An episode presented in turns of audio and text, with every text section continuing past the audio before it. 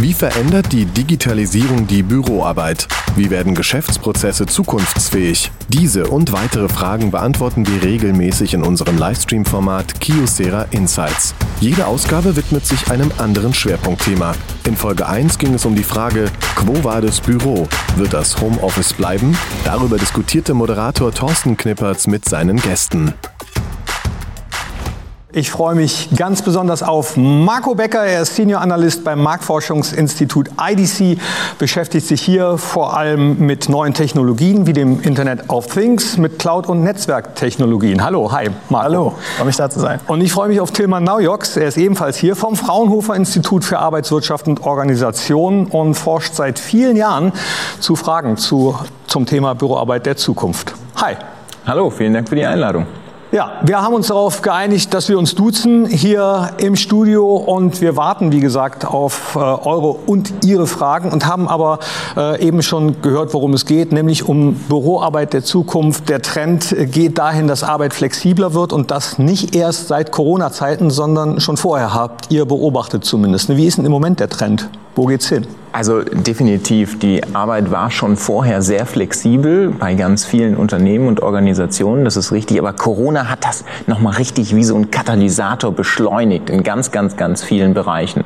Und ich glaube, das ist das, was zukünftig äh, uns wirklich maßgeblich beeinflussen wird, diese ja. Beschleunigung. Ja, auch beim Thema wie und wo wird gearbeitet, äh, Thema Homeworking, ähm, Homeoffice zumindest demnächst wird ja die Pflicht fallen, äh, dass es Homeoffice geben muss. Viele Unternehmerverbände fordern die Rückkehr ins Büro, aber es gibt auch Unternehmen, die sagen, nee, wir stellen das unseren äh, Arbeitnehmern frei und sagen, ja, macht wie ihr wollt sozusagen. Aber warum tun sich manche Unternehmen leichter und manche schwerer mit Homeoffice? Mhm, da sehen wir verschiedene Strömungen. Also zum einen kann ich das bestätigen. Also wir hatten auch in vielen unserer Befragungen eben den Trend hin zu mehr Homeoffice. Wir haben natürlich noch einen zweiten Trend Remote Work, nochmal zusätzlich zum Homeoffice. Also alles andere, was äh, auch nicht unbedingt den klassischen Schreibtisch betrifft, was aber ähm, bedeutet, dass äh, Menschen mehr mit digitalen Interfaces zu tun haben, sagen wir im Einzelhandel oder in anderen Bereichen. Ähm, und was Unternehmen zum Teil unterscheidet, ist natürlich zum Teil eine bisschen alte Sicht auf Prozesse. Neues Arbeiten, Remote Work ist auch ein Kulturwandel in Unternehmen. Viele kriegen den nicht so leicht gestemmt, einfach weil da gewisse Prozesse auch eingefahren sind. Ich wollte gerade sagen, warum ist das so? weil, ich meine, Wandel ist immer schwer. Deswegen, also Future of Work, Arbeitswandel ist auch immer eine lang angelegte Geschichte, ähm, die von einem konsequenten, permanenten Change Management begleitet werden muss. Also man muss wirklich aktiv treiben, man muss es wollen, man muss auch Mitarbeiter bewegen, denn auch Mitarbeitern fällt das natürlich zum Teil nicht leicht, einfach ihre normalen Prozesse einfach zu ändern, die sie seit Jahren so praktizieren und da jetzt von heute auf morgen ab jetzt machen wir das so und so und mit Computern und du hast dich damit abzufinden, sondern die muss man natürlich mitnehmen, sonst hat man da auch eine gewisse Aversion von diesen Mitarbeitern mitzumachen. Ja, äh, ja. Da, darf ich ergänzen, also das war ja, die hatten ja gar keine Zeit, die Mitarbeitenden jetzt. Mit der Pandemie war es für ganz viele ja reagieren, einfach nur zack reagieren und irgendwie arbeitsfähig werden und gar keinen mitnehmen können eigentlich. Also das ist, glaube ich, eine große Schwierigkeit. Und es hat sich dann ja so ein bisschen erholt und jetzt so langsam fangen die ersten Organisationen an, sich Gedanken darüber zu machen, wie geht's denn jetzt wirklich weiter? Was wollen wir denn nach Corona? Wie machen wir das denn? Und wie holen wir denn jetzt die Leute nochmal wirklich ab? Haben wir sie schon alle abgeholt? Nur durch dieses Reagieren. Also ist, äh, ist auf jeden Fall ein Thema. Ja. Also du sagst es gerade, ähm, fang jetzt an, darüber nachzudenken. Ist es nicht ein bisschen spät? Für viele ist es äh, tatsächlich, ähm, also ich glaube, zu spät ist es noch nicht, auf jeden Fall nicht, weil ich weiß ja nicht, wie lange die Pandemie noch geht. Ich bin pessimistisch. Ich glaube, ein bisschen werden wir uns damit noch beschäftigen müssen. Ähm, ich glaube, es ist nie zu spät, sich darüber Gedanken zu machen. Ähm, einige haben schon, wie du auch gesagt hast, schon frühzeitig damit angefangen, auch schon vorher hatte so, äh, so gearbeitet, sag ich mal, das vielen freigelassen, wie du es gesagt hast. Ähm, andere mussten einfach erstmal arbeitsfähig werden. Die mussten, die konnten nur reagieren und die kommen jetzt erst so langsam wieder an den Punkt, wo sie sagen, Mensch, jetzt kann ich mir mal Gedanken darüber machen. Aber müssen Sie, glaube ich, auch, wenn Sie einen Blick in die Zukunft werfen, das habt ihr gemacht vom IDC, Future of Work heißt äh, genau. das Ganze, da hast du uns auch so eine kleine Übersicht mal mitgebracht, die wir uns jetzt genau. auch mal anschauen werden ja. und äh, dann kurz darüber sprechen. Ja, gerne. Ähm, genau, aus unserer Sicht, also wir begleiten ja den IT-Markt seit Jahrzehnten, länger als ich lebe quasi schon. Ähm, und es gab schon viele Wandel ähm, die irgendwann aufgrund ihrer Vorteile so oder so kamen. Ja, sich zu wehren hatte dann oft wenig äh, Vorteile. Und was wir haben, ist so ein äh, grundsätzliches Framework für das Future of Work. Das zeigt ganz schön drei Bereiche, die zentral sind, um sich für die Zukunft zu orientieren. Wir haben einmal oben in lila diesen Kulturteil. Es, ist, es müssen Prozesse überdacht werden. Man kann nicht das, was man jetzt gerade analog macht, einfach so übertragen und genauso im Digitalen abbilden. Da muss man sich anpassen. Das kann man besser, effizienter organisieren. Dann haben wir diesen Teil der Force, also der Arbeitskraft. Das, sind, das ist der Bereich, wo die Technologien reinkommen. Ähm, Augmentation, alles, was so mit Virtual Reality zu tun hat, mit Anreichern von ähm, klassischen Ansichten ähm, und mit Automatis Automatisierung von mhm. Prozessen. Und der letzte Bereich ist ähm, der, der Workspace, der Arbeitsplatz. Also alles, was ich benutze, physisch an Geräten, aber natürlich auch an Software, was dann in den Geräten abgespielt wird, gehört dazu. Und die drei Dinge müssen im Einklang miteinander stehen, damit man ein ordentliches Future of Work Konzept aufstellen kann. Ja, der Arbeitsplatz, du hattest eben angesprochen, Remote Working, Homeoffice, äh, da ist man ja innerhalb der letzten anderthalb Jahre erst dazu äh, gekommen, das zu unterscheiden. Vorher war Homeoffice immer, wenn man nicht im Büro war. Ne? Mittlerweile kann man das unterscheiden und da gibt's aber wahrscheinlich auch Unterschiede bei äh, den Arbeitnehmerinnen und Arbeitnehmern, wie wohl man sich da fühlt. Also jemand in einer kleinen Wohnung mit fünf Leuten drin arbeitet wahrscheinlich weniger gerne zu Hause als jemand, der viel, viel Platz oder sogar einen Arbeitsraum zu Hause hat, oder? Also das ist definitiv der Fall. Ich meine, wenn wir uns äh, an unsere eigenen Zuhause denken, wenn ich ein Arbeitszimmer habe, dann kann ich mich dahin zurückziehen. Ich kann das auch vielleicht noch mal stärker trennen von meinem Privatleben oder ähnlichem. Wenn ich das nicht habe, wenn ich am Küchentisch arbeite und vielleicht immer nur mit Laptop arbeite oder irgendwie wandern muss zwischen den Räumen, um vielleicht Kindern auszuweichen oder ähnlichem, das ist natürlich schwieriger, hm. ähm, wie jetzt tatsächlich ein festes Arbeitszimmer zu haben. Und ähm, ja, genau. Ihr habt ja äh, auch eine Studie zum Thema Remote Working und Home Office gemacht und da sagen 42 Prozent, dass sie mit den gemachten Erfahrungen zufrieden sind. Genau, also das ist tatsächlich ähm, erstaunlich, dass viele wirklich plötzlich sagen, wow, funktioniert ja alles sehr gut. Und äh, in dieser Studie haben wir, ich glaube, die lief im Mitte letzten Jahres, auch mal so abgefragt, ja, wie ist denn die, die Rückkehrwahrscheinlichkeit eigentlich? Ne? Wie viele wollen denn wieder zurück? Mhm. Oder wie viele Zeit wollen, will man wieder zukünftig zurück? Und die liegt so bei, äh, also bei 36 Prozent der Zeit, die man zu Hause bleiben wird, also gut ein Drittel, die durchaus zukünftig zu Hause vorstellbar ist, also durchaus ein, ein hoher Anteil so. Variiert natürlich branchenabhängig etc. Aber es ist schon ein hoher Anteil, finde ich, der zu Hause dann stattfinden wird zukünftig. Haben Unternehmen dadurch Vorteile? Was glaubt ihr? Absolut. Also zum einen, unsere, unsere Untersuchungen bestätigen das, was Tillmann sagt. Also ähm, viele, momentan polarisiert das ja wieder. Also am Anfang kam, alle müssen ins Homeoffice, jetzt kommt wieder so ein alle gehen ins Homeoffice zurück. So, ein, so ein Alle-System wird es nur sehr, sehr selten geben, sondern man trifft sich in der Mitte in einem hybriden Modell. Das heißt, je nach Arbeitsmodell, wir haben auch eine Studie dazu durchgeführt, da haben 75 Prozent der Unternehmen gesagt, sie ändern ihr Arbeitsmodell.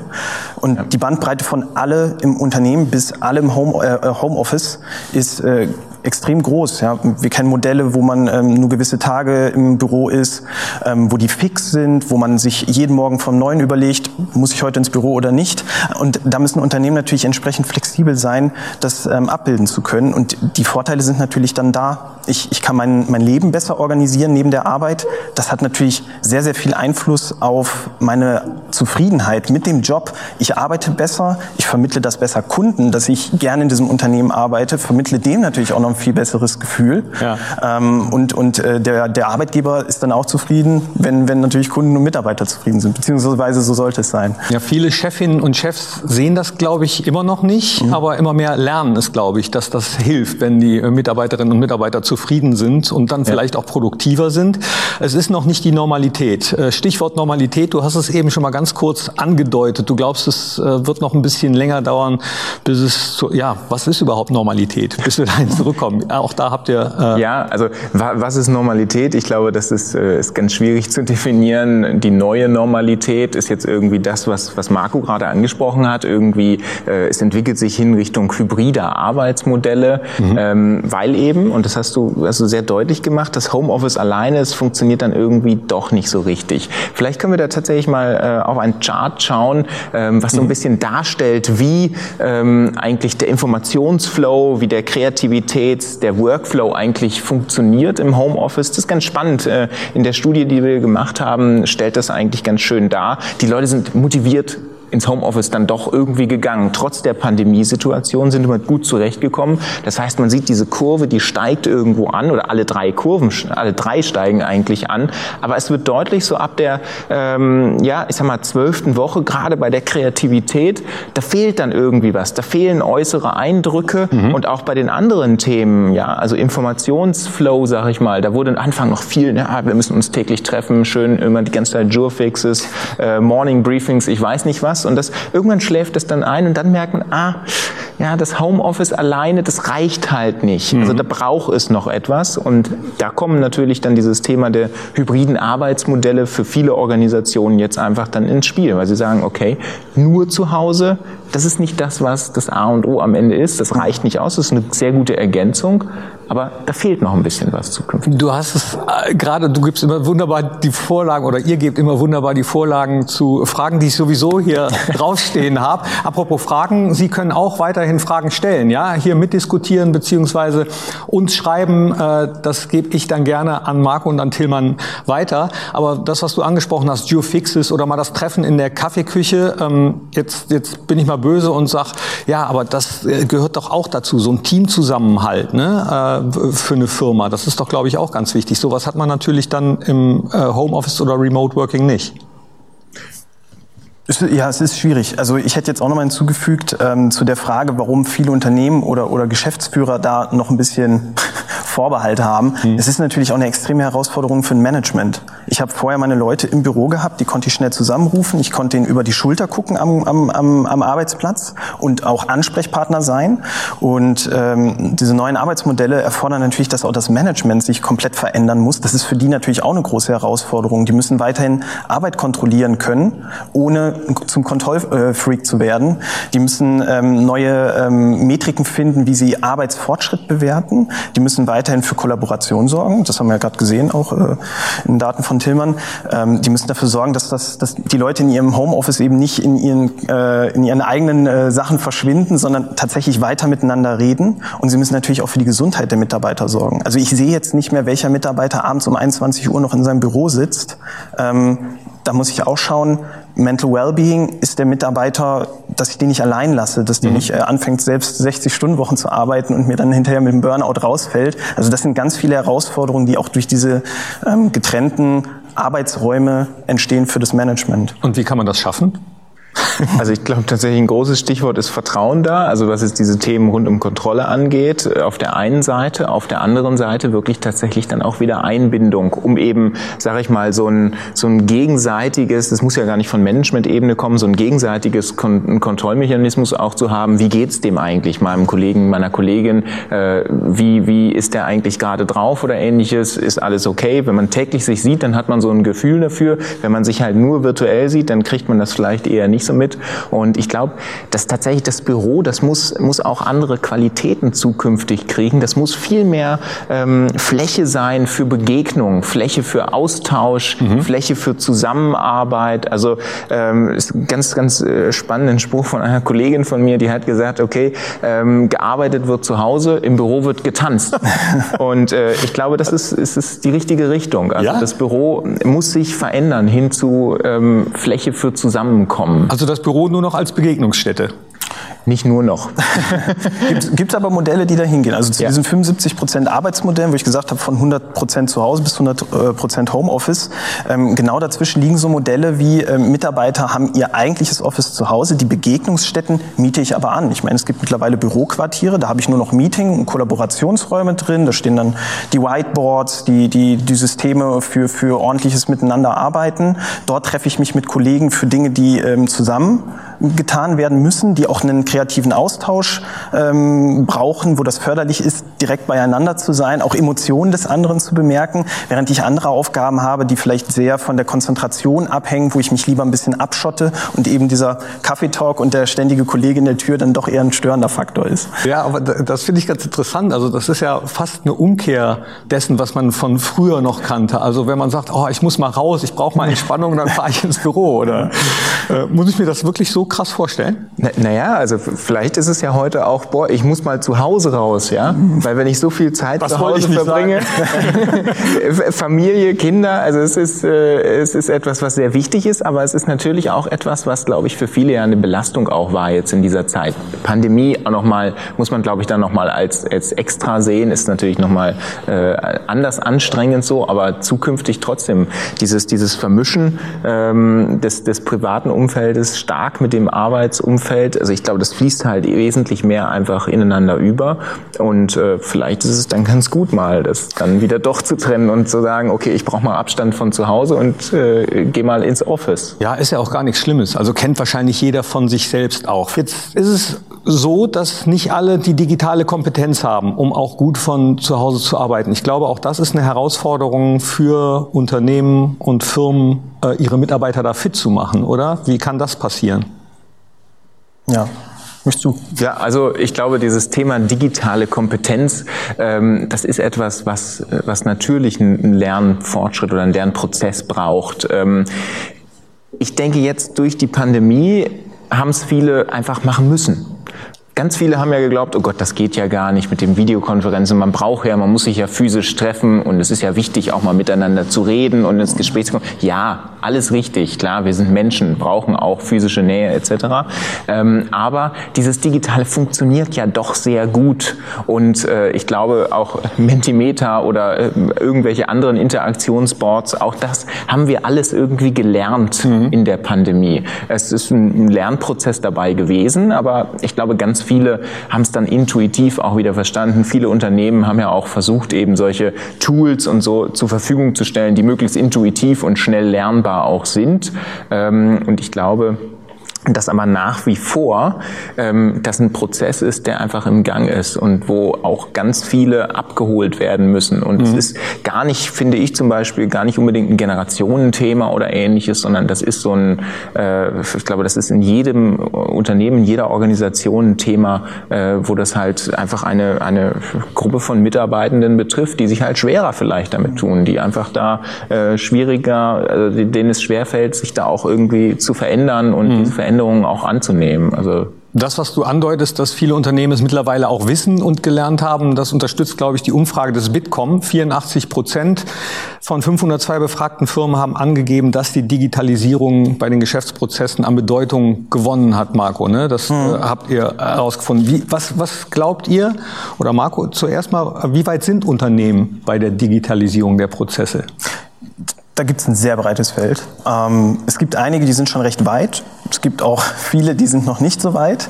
Ähm, das liegt zum einen daran, was Tilman gerade gesagt hat. Wir haben die, die Gruppe der zum einen Jüngeren, gepaart mit denen, die digital affin sind, das können auch ältere sein, ja. die gehen da gerne rein, die haben Spaß daran, mit diesen neuen Lösungen zu arbeiten. Und wir haben die zum Teil älteren oder eben die nicht digital affineren, die muss man da langsam ranführen, die muss man alle unterstützen. Dafür gibt's auch technische Hilfsmittel, viele technische Hilfsmittel. Das ist auch so ein bisschen Job der IT-Abteilung, der Human Resource Abteilung, ähm, des, des ähm, Prozessmanagements das entsprechend zu unterstützen ähm, mit verschiedenen Lösungen, ähm, Management-Tools, Dokumentenmanagement, Content-Management, ähm, Workflow, Automation, also Arbeitsprozesse, die man erkennt in der Arbeit meines Mitarbeiters, versuchen zu automatisieren, ihm die nervigen Arbeiten abzu ähm, abzunehmen. Ähm, es gibt sowas, das nennt sich Robotic Process Automation oder Intelligent Process Automation. Die lernt im Alltag von den Mitarbeitern, was die für Arbeitsschritte haben, wo die hinklicken und merken dann gewisse Muster und können die zum Beispiel schon übernehmen oder merken immer, wenn der eine Tätigkeit ausführt, wird danach das Programm geöffnet und schlägt dann schon dem Mitarbeiter vor, hey, soll ich dir das Programm öffnen, das ist sonst dein Arbeitsschritt. Dann ist natürlich auch derjenige, der sich ein bisschen schwer damit tut, lange sucht, also das typische, ich suche in 15 Unterordnern an meine Datei. Wenn ich da kontextbasierte Intelligenz mit reinbringe, wie das jetzt schon Suchmaschinen machen oder Sprachassistenten auf dem Smartphone, wenn ich das in die in meine eigene IT reinbringe, dann kann ich da natürlich viel äh, an Problemen schon abbauen. Jetzt sehe ich aber schon äh, einen Vorsitzenden oder eine Chefin, einen Chef, die sagt, so ja, alles schön und gut, aber das kostet doch, das kostet doch auch sowohl die Umgestaltung von Büros, ja, zu, mhm. zu solchen Begegnungsflächen, wo man sich wohlfühlt, äh, da muss man ein bisschen investieren, als auch in solche Lösungen. Das sind natürlich auch Herausforderungen für Unternehmen. Wie ist das äh, zu vermitteln, dass sich das trotzdem lohnt?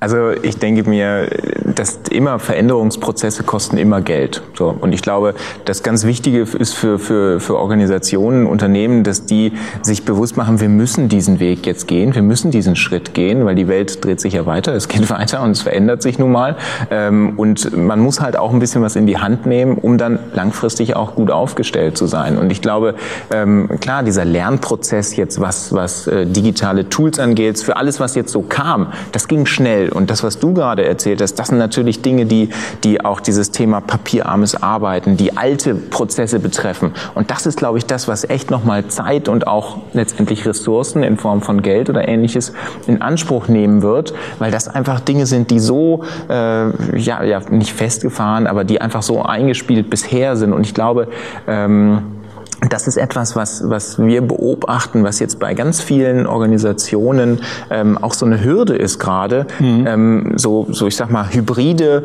virtuelle Arbeitsmodelle überhaupt wirklich jetzt äh, flächendeckend und langfristig einführen zu können, weil die eben ja einfach ganz viele Prozesse äh, noch nicht komplett digitalisiert haben oder da eben nicht komplett unterstützt sind und ähm, die müssen da jetzt investieren. Also das, das geht gar nicht anders, weil wenn Sie so arbeiten wollen, dann müssen Sie das, was du gerade erläutert hast, Marco, dann müssen Sie solche Themen angehen und eben mit solchen Themen auch umgehen dann. Ja, kann ich, ja? kann ich noch was zu ergänzen? Ähm, also ich würde sagen, das sind drei Argumente. Einmal der Mitarbeiter, dessen Effizienz und die Mitarbeiterbindung. Viele haben ja Angst, dass Technologie Mitarbeiter ersetzt. Was bei unseren Umfragen immer rauskommt, ist, dass viele Unternehmen das wollen, um Mitarbeiter zu binden mhm. und neue Mitarbeiter zu gewinnen, die sagen, hey, die haben moderne Technologien, da, da kann ich gut und kreativ arbeiten und muss mich eben nicht mit stupiden Alltagsarbeiten herumschlagen. Dann zweiter Punkt, Sicherheit. Ähm, die Welt wird digitaler, es wird immer schwieriger, meine Daten zusammenzuhalten und dafür zu sorgen, dass tatsächlich alles sicher übertragen und verarbeitet wird. Mhm. Und der dritte Punkt sind immer Kosten. Und da gibt es natürlich die klassischen Return-on-Invest-Analysen, wirklich sich Prozesse beispielhaft anzuschauen, wie kann ich den verändern, wie kann ich den verbessern. Also so anekdotisch, ich habe mal mit einer, ähm, mit einer Uniklinik zusammengearbeitet, äh, die haben auch Prozesse automatisiert und zwar Freigaben beziehungsweise Berechtigungen für Stationspersonal, Station zu wechseln. Und das war vorher bei denen ein Prozess, der zwei Tage gedauert. Nicht, weil er unfassbar ambitioniert war oder schwierig, sondern weil Papiere ausgefüllt wurden, in irgendeinem Fach landeten, dann irgendwo eindigitalisiert wurden, von der IT-Abteilung dann irgendwo ein getippt wurden, dann an den zuständigen Arzt geleitet und der musste es freigeben. Das hat zwei Tage gedauert. Dann haben die das mit IT automatisiert und dann hat es zwei Stunden gedauert. Und diese 22 Stunden, äh, diese 46 äh, Stunden, die dazwischen liegen, zwischen den zwei Tagen und den zwei Stunden, die haben ein dermaßenes Einsparpotenzial gehabt. Nur dieser eine Prozess, dass sich mhm. dafür schon diese Lösung, mit, dem, mit der sie diesen Prozess automatisiert haben, dass die sich schon gelohnt hat. Also sowas muss man sich dann halt auch einfach anschauen und da hört in der Regel auch jeder Geschäftsführer drauf. Ja, das ist das eine, den Geschäftsführerinnen und Geschäftsführern die Angst davor zu nehmen, aber auch den ArbeitnehmerInnen äh, die Angst zu nehmen, dass sie ersetzt werden sollen. Ne? Mhm. Ich glaube, das ist ganz, ganz wichtig zu sagen, es dient nicht dem, damit euer Job morgen weg ist und wir euch feuern können. Es dient der Entlastung. So. Ja, ist ja, ist ja auch was Schönes. Ich bedanke mich bei dir, Marco, bei dir, Tillmann, dass ihr da wart für diese erhellenden, inspirierenden Momente. Dankeschön an euch. Das war Kiosera Insights, Folge 1 zum Thema Quo Vadis Büro. In unserem Livestream-Format geben wir regelmäßig noch viele weitere exklusive Einblicke in die Büro- und Arbeitswelt. Schauen Sie gerne rein. Alle Informationen auf insights.kiosera.de.